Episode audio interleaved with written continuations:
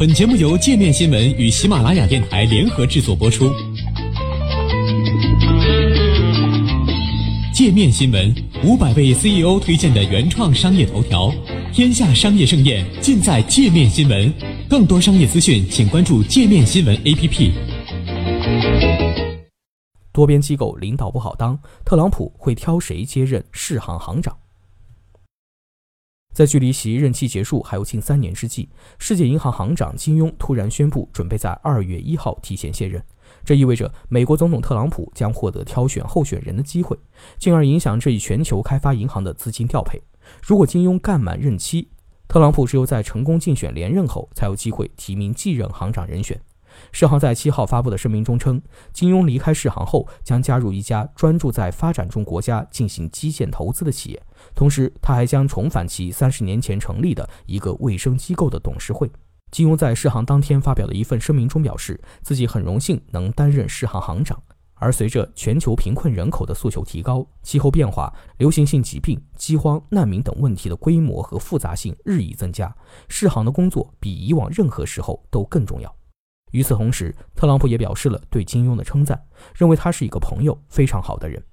在担任行长期间，金庸与特朗普政府建立了密切的工作关系。二零一七年，特朗普的女儿兼高级顾问伊万卡与世界银行合作开发了一个女性创业计划，旨在为小型企业主提供超过十亿美金的融资。伊万卡二零一七年四月将这一想法告诉了金庸，后者同意用快车道启动该项目。美国第一女儿涉足国际基金的举动也引来了监督机构的密切关注。他们认为这种做法可能产生潜在的利益冲突。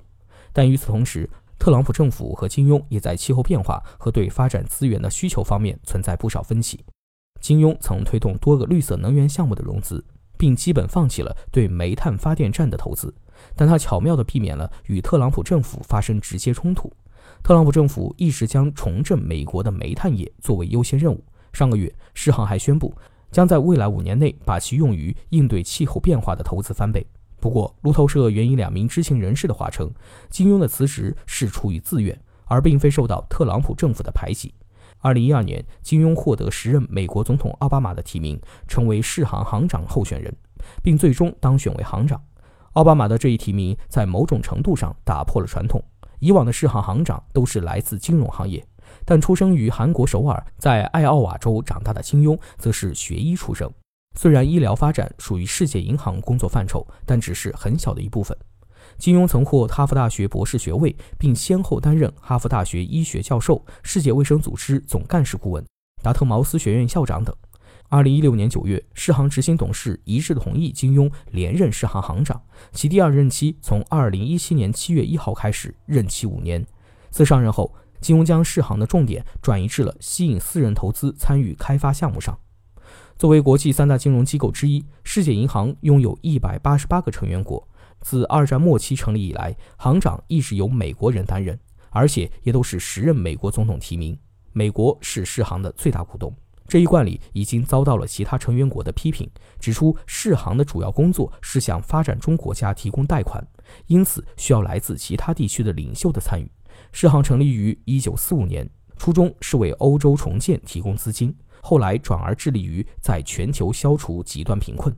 世界银行的姐妹机构是国际货币基金组织 （IMF），该组织总裁亦是由欧洲人担纲。另外，特朗普对多边机构的蔑视以及对美国海外援助工作的质疑，也使他提名新行长的权威受到挑战。白宫尚未表示特朗普是否计划提名新的行长或提供候选人名单。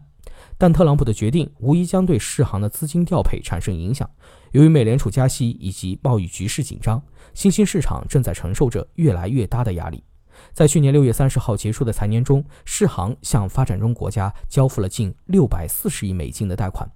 前印度央行行长、芝加哥大学金融学教授拉加恩表示。如果包括世行在内的多边机构想增加其对全球其他地方的吸引力，那么美国和欧洲把持世行行长和 IMF 总裁的现状就需要做出改变。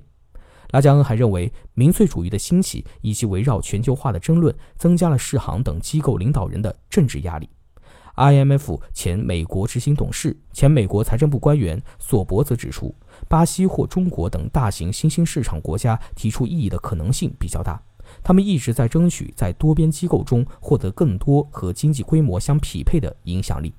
索博表示，目前世界对特朗普政府持怀疑态度。如果他们推选出强硬派为候选人，可能会招致其他国家的反对和反感。他补充道，候选人依然需要获得世行董事会的许可，因此更温和的美国候选人通过董事会投票的几率会更大。在金庸卸任后，世行首席执行官格奥尔基耶娃将担任临时行长，而董事会也将立即开始筛选继任行长的人选。